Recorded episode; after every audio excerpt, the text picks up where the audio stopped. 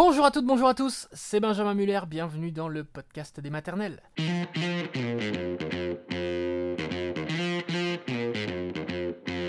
Le podcast des maternelles. Aujourd'hui, on parle d'un sujet qui peut effrayer, l'idée étant de vous donner un maximum d'informations sur le sujet de la prééclampsie. Témoignage d'Amélie qui a fait une prééclampsie pendant sa grossesse suivie de ce qu'on appelle l'ELP syndrome.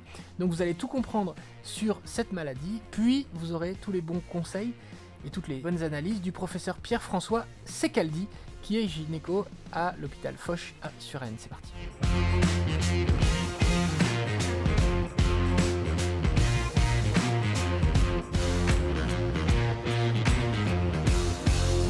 On va parler d'une des complications euh, de la grossesse. Chaque année, ça concerne à peu près 15 000 femmes enceintes qui sont donc touchées par la préclampsie. C'est une pathologie qui peut nécessiter un accouchement en urgence. Bonjour Amélie. Bonjour Agathe. Alors Amélie, vous êtes la maman de Jules qui a deux ans. Pendant la grossesse, vous avez donc connu la préclampsie et vous l'avez connue dans sa forme la plus grave puisqu'elle a mené au HELP syndrome. Donc encore une fois, c'est vraiment mais rarissime, je le dis, je le répète. Et tout s'est bien terminé pour vous. Tout s'est bien terminé pour votre bébé. Mais votre témoignage va nous permettre de mieux comprendre quels sont les signes avant-coureurs et surtout comment est-ce qu'il faut réagir. Alors on revient sur votre histoire, Amélie. Après dix ans d'amour, huit mois de mariage avec Pierre, votre compagnon, vous tombez enceinte, c'était en mai 2020. Oui. Ça se passe très très bien au début. Et au sixième mois, vous avez une première alerte. Tout à fait. Euh, au bout de, six, enfin, au sixième mois, je, je prends du poids assez rapidement, 3 ou 4 kilos. Mhm. Euh, donc ma gynécologue s'alerte sur cette prise de poids. On ne parle absolument pas de prééclampsie. Elle me fait plutôt faire le test du diabète gestationnel, qui revient négatif. Euh, étant donné qu'il revient négatif et que je n'ai pas d'informations supplémentaires sur ce que peut signifier une prise de poids rapide, moi, je décide juste d'arrêter de me stresser avec le poids et de ranger la balance, Ouais. de faire attention. Voilà. Voilà, c'est ça. Mais on vous a- j'imagine qu'elle a quand même eu le réflexe de faire, euh, de penser à la prééclampsie quand même. Alors, non j'ai jamais été alertée. hein. Malgré mes antécédents euh, familiaux, ma maman a fait une prééclampsie très sévère qui a coûté la vie de ma petite sœur, mais j'ai jamais eu d'informations sur les symptômes. Mais non, à six mois, il n'y avait pas du tout la prééclampsie. C'était vraiment une prise de poids et clairement uniquement alimentaire à ce moment-là, je dois bien l'avouer. Alors au septième mois, il y a d'autres signes quand Oui. même qui apparaissent.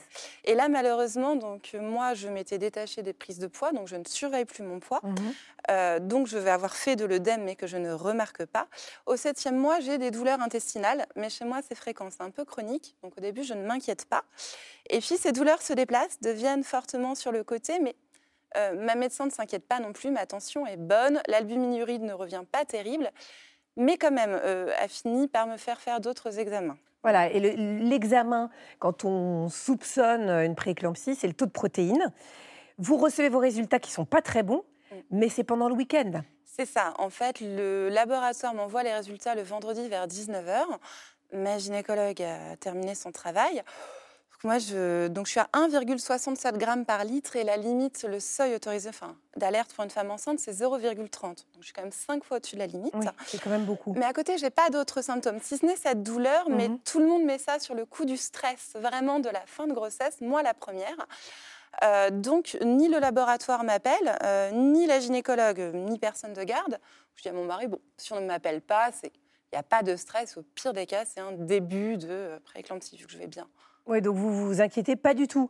Mais vous êtes, vous êtes pas à Paris en plus à ce moment-là? Non, moi j'habite sur Poitiers. Mhm. Euh, donc en fait, je ne m'inquiète pas malgré cette douleur. Donc ma- mon mari, lui, quand même, me dit Mais va aux urgences. Parce qu'on en était rendu à ce qu'à 2 h du matin, je prenne des bains chauds pour faire passer la douleur. Et je me revois lui dire Non, mais attends, c'est parce que je stresse et que je focalise sur la douleur que j'ai aussi mal. J'avais normalisé complètement la douleur de fin de grossesse. Euh, et puis surtout, je me rassure en disant Mais si c'était problématique, si c'était révélateur d'une pathologie, ce serait continu. Or que là, j'avais des crises de douleur pendant une heure et demie qui s'arrêtaient et qui revenaient. Oui, vous êtes auto-diagnostiqué en fait. Puis Complètement. vous êtes Puis rassuré. personne s'inquiétait. Ma dernière prise de tension était bonne. Mhm. Euh, ma gynécologue, quand j'avais parlé des douleurs, n'avait pas manifesté Mhm. d'alerte plus que ça. Et puis en fait, on attendait juste le résultat de la protéinurie. Mais vu que personne ne m'a appelé en urgence, je me suis.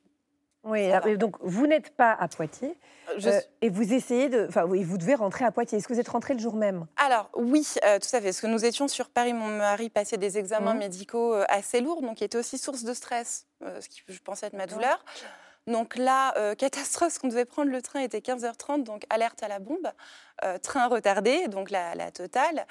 Euh, et je dis à mon mari, si vraiment d'ici une demi-heure on n'a pas de nouvelles du train, on file à l'hôpital, Harry Boisière, peu importe, mais on va, on va, quand même faire une vérification. Là, je mm. commençais à avoir peur, puisque ma gynécologue m'avait appelé en me demandant quand même d'aller faire des vérifications. Euh, parce que là, on était le lundi. Donc finalement, le train arrive et je peux rentrer à temps sur Poitiers et aller au CHU de Poitiers. Mhm. Euh, voilà, pour faire. Donc là, vous avez imprimé vos analyses, vous arrivez avec vos analyses. Et qu'est-ce qu'on vous dit aux urgences de la maternité?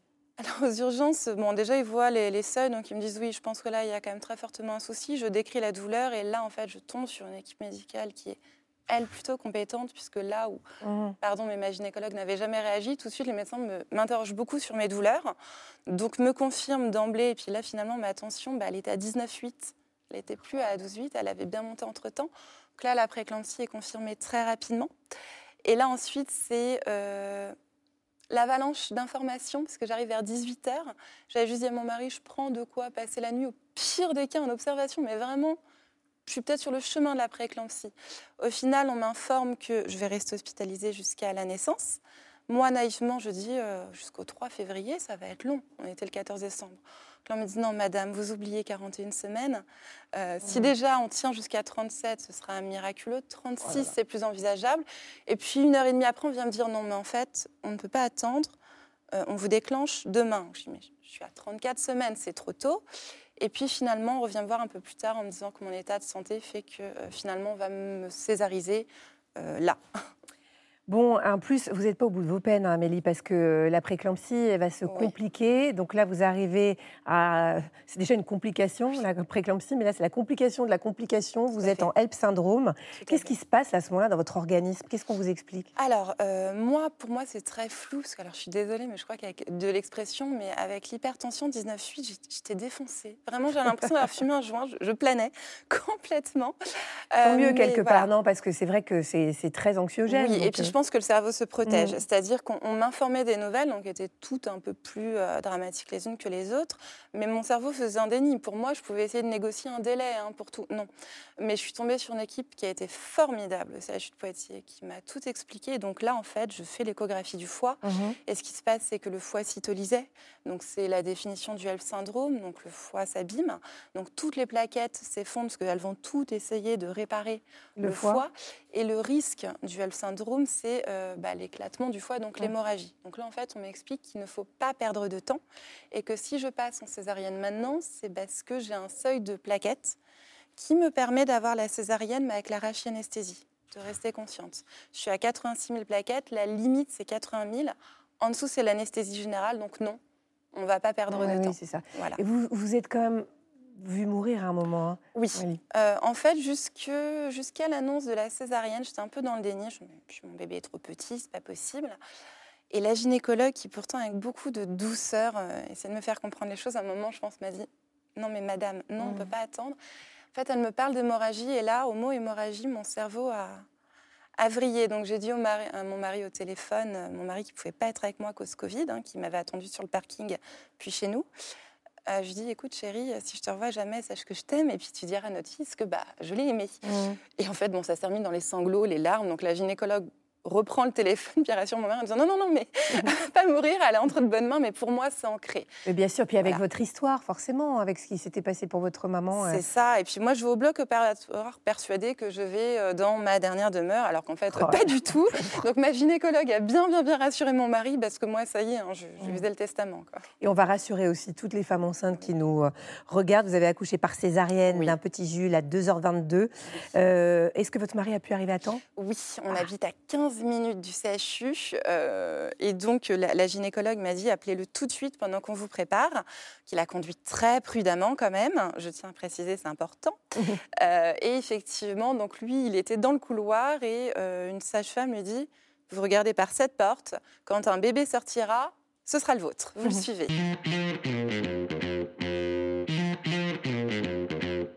On accueille le professeur Pierre-François Sekeldi. Bonjour professeur, quel plaisir de vous avoir de nouveau sur ce plateau. Vous êtes gynécologue obstétricien à l'hôpital Foch de Suresnes. Vous travaillez notamment, entre autres, hein, sur les questions de grossesse dites tardives, c'est-à-dire celles après 40 ans, et les maladies maternelles. Aujourd'hui, donc, on se concentre un peu sur la prééclampsie. Quelles sont les causes de la prééclampsie qu'on comprenne bien et qu'on essaye, s'il vous plaît, professeur, quand même de rassurer beaucoup les femmes qui nous regardent? Alors, ça vient essentiellement, c'est une histoire de placenta au début. D'accord. Euh, où, euh, bah, comme vous le savez un peu, le- la grossesse est une greffe, puisque la moitié du patrimoine euh, vient de ça. génétique. et donc, et donc, c'est une colonisation au niveau du placenta dans ce qu'on appelle, alors le mot est un peu technique, le trophoblaste, c'est-à-dire le, les prémices du placenta, qui colonisent pas tout à fait bien les cellules, les hum, artères utérines, les artères qui alimentent l'utérus. Et donc, s'ensuit, ça c'est au début de la grossesse, hein, tout début, les, les trois premiers mois. Et donc, les premiers stigmates, les premiers signes dont on va parler arrivent après, à partir de 20 semaines ou plus, si c'est une préclampsie sévère. D'accord. Alors, mieux vaut prévenir que guérir, c'est pas moi qui l'ai inventé. Euh, du coup, Yvan vous dit quels sont les symptômes qui doivent euh, alerter. Bah, les premiers symptômes, on vient de le voir à l'instant hein, avec l'échange euh, euh, récent. Euh, les premiers signes, déjà, ce sont les signes en faveur de l'hypertension, c'est-à-dire une tension déjà élevée quand on la prend, supérieure à 14, euh, 14 9. Et puis à côté, les signes neurologiques, les mouches volantes devant les yeux, les bourdonnements d'oreilles, la barre épigastrique, c'est une barre ici qui est entre le, le thorax et l'abdomen qui peut survenir. Et puis surtout les œdèmes, on vient d'en parler, les Mhm. œdèmes, les œdèmes Oui, des jambes ça, du on visage. gonfle, on, on- on se dit, tiens, c'est de la rétention d'eau, je suis enceinte, rétention. etc. Bah, c'est peut-être pas anodin d'avoir de la Oui. rétention d'eau d'un coup comme ça. Oui, surtout associé à l'hypertension et la protéine dans les urines qui ça. commencent à apparaître. Euh, on a reçu une question pour vous envoyée en vidéo par Aline. Bonjour docteur, bonjour à tous. Je m'appelle Aline, j'ai 34 ans et je suis la maman d'un petit Lino qui est né euh, à 33 semaines après une césarienne en urgence parce que je faisais un HELP syndrome. Et donc ma question aujourd'hui c'est est-ce que certaines femmes sont plus sujettes que d'autres à faire un HELP syndrome? Quels sont est-ce qu'il y a voilà, est-ce qu'il y a des facteurs euh, particuliers euh, qui viennent entra- entraîner euh, cette pathologie? Merci beaucoup. Oui. Oui. Ah. Oui, il y a déjà les origines géographiques, euh, mais il y a aussi les origines, euh, les facteurs héréditaires, hein, et à l'échelle de l'individu aussi. Euh, Géographique, c'est-à-dire c'est où? Euh, Afrique subsaharienne, continent indien, euh, les Amérindiens aussi. Ok. Il y a euh, plus, de, plus de risques. Un petit peu plus de risques, en effet. Et puis après, à l'échelle de l'individu, notre comportement quotidien, le stress, euh, les grossesses euh, avant 18 ans, après 40 ans.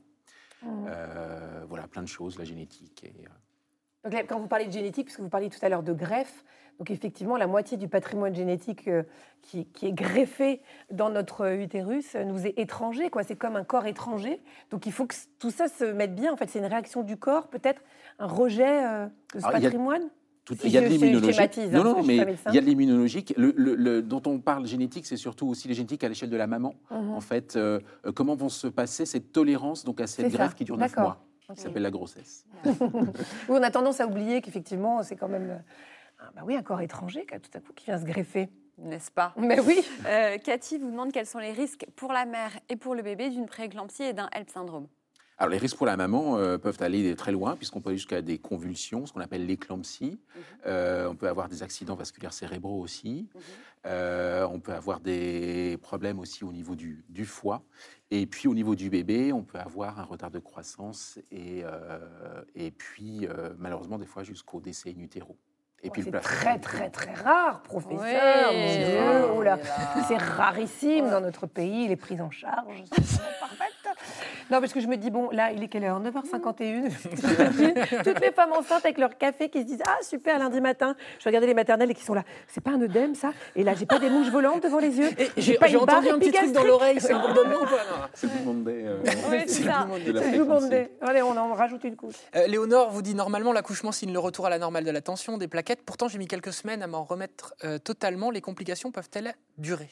Oui, oui. euh, J'ai même eu le cas euh, d'une d'une maman qui, trois semaines après son accouchement, a fait une éclampsie. Ah oui? Oui, tout à fait. Et euh, on mettait ça sur le compte de la fatigue, et puis en fait, euh, prise de Ah oui? tension, euh, ouais. Et euh, prise de tension 20-10, et en effet... Parce que je pensais que c'était l'accouchement qui, qui soignait Ouais. finalement le, le- la prééclampsie, mais donc c'est pas toujours le cas alors? Le, le traitement reste, le traitement de fond reste l'accouchement, mais après, une fois que les choses sont installées, il va falloir surveiller. C'est ça, après faut surveiller. Et oui, euh, une fois retour à la maison, surveillance de la tension, surveillance de temps en temps des prises de sang, et puis prise euh, ponctuellement pour les mamans qui ont de l'hypertension, prise d'un traitement antihypertenseur qu'on va devoir continuer un petit moment aussi après. Hmm. Euh, Nora vous dit lorsqu'on a déjà eu une prééclampsie, sommes-nous plus à risque d'en refaire une lors d'une deuxième grossesse? Oui, on est un peu plus à risque, d'autant plus si on a fait une prééclampsie sévère, c'est-à-dire une prééclampsie qui a eu lieu euh, un peu plus tôt au huitième ou au début du neuvième mois de la grossesse. Donc on est un peu plus à risque et, et, euh, et donc c'est pour ça qu'on doit euh, surveiller euh, pour la grossesse suivante, voire des fois, on a un traitement qu'on peut mettre chez certaines mamans, en effet, qui s'appelle de l'aspirine, tout simplement. On n'a rien inventé de mieux. Oui. Et en petite dose, hein, parce que l'aspirine, normalement, est contre-indiquée pendant la grossesse, mais les petites doses sont autorisées Ben, chez ces dames-là. De toute façon, évidemment qu'elles sont suivies, elles le savent et elles Oui. s'en préoccupent du coup. Mais il faut le rappeler, c'est important de le rappeler, euh, que ce soit sage-femme, médecin généraliste ou gynéco, il faut le rappeler dès qu'on entame une nouvelle grossesse. C'est ça. ouais. Euh, Vivi vous demande est-ce qu'on peut déceler une prééclampsie dès le premier trimestre? Alors, le déceler, non, mais on peut être dans un groupe à risque, puisqu'aujourd'hui, euh, comme vous savez, il y a les marqueurs de la trisomie 21 au début de la grossesse, et certains de ces marqueurs peuvent être utiles pour savoir si on est dans le groupe à risque plus tard. Donc, hein, comme je vous ai dit, c'est une maladie qui vient du placenta, mais dont les signes apparaissent beaucoup plus tard, au cours de la grossesse. Et donc, en effet, on, on peut se retrouver dans un groupe à risque et donc augmenter la surveillance, échographie pour le bébé, plus d'écho, Mhm. et suivi plus médicalisé pour la maman. Mais l'écho, donc au premier trimestre du placenta, là, on peut pas déceler dès le, dès le premier. C'est pas possible. L'échographie, euh, non, mais les prises de sang, oui. À part les Certaines prises de sang, oui, certaines prises de sang. Groupe à risque, hein, pas, Mhm. euh, pas système. On n'est pas obligé, parce qu'on est dans un groupe à risque, de faire une prééclampsie. Mais on va être Mhm. plus surveillé au cas où. Vous vous accouchez du coup à l'hôpital euh, Foch.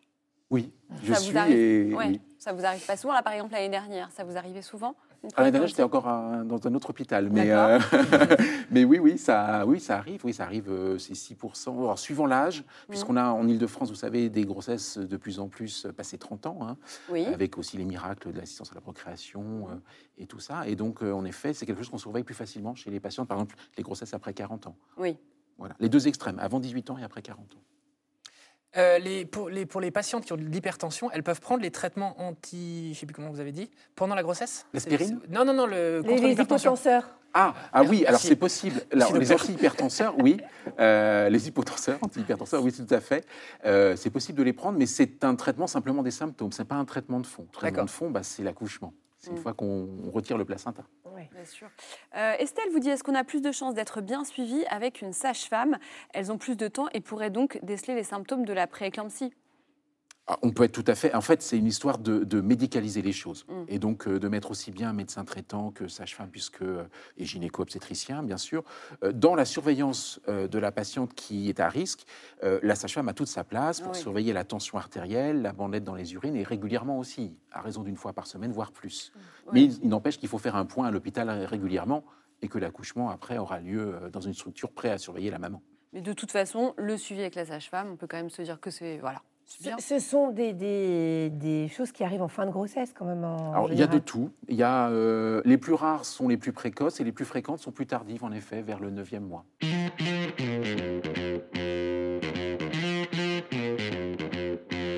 Merci beaucoup au professeur Pierre-François Secaldi et merci à Amélie d'être venue dans la maison des maternelles. On se retrouve quand vous le souhaitez pour d'autres podcasts, il y en a beaucoup, il y a le choix, et sur les réseaux sociaux. Au revoir tout le monde.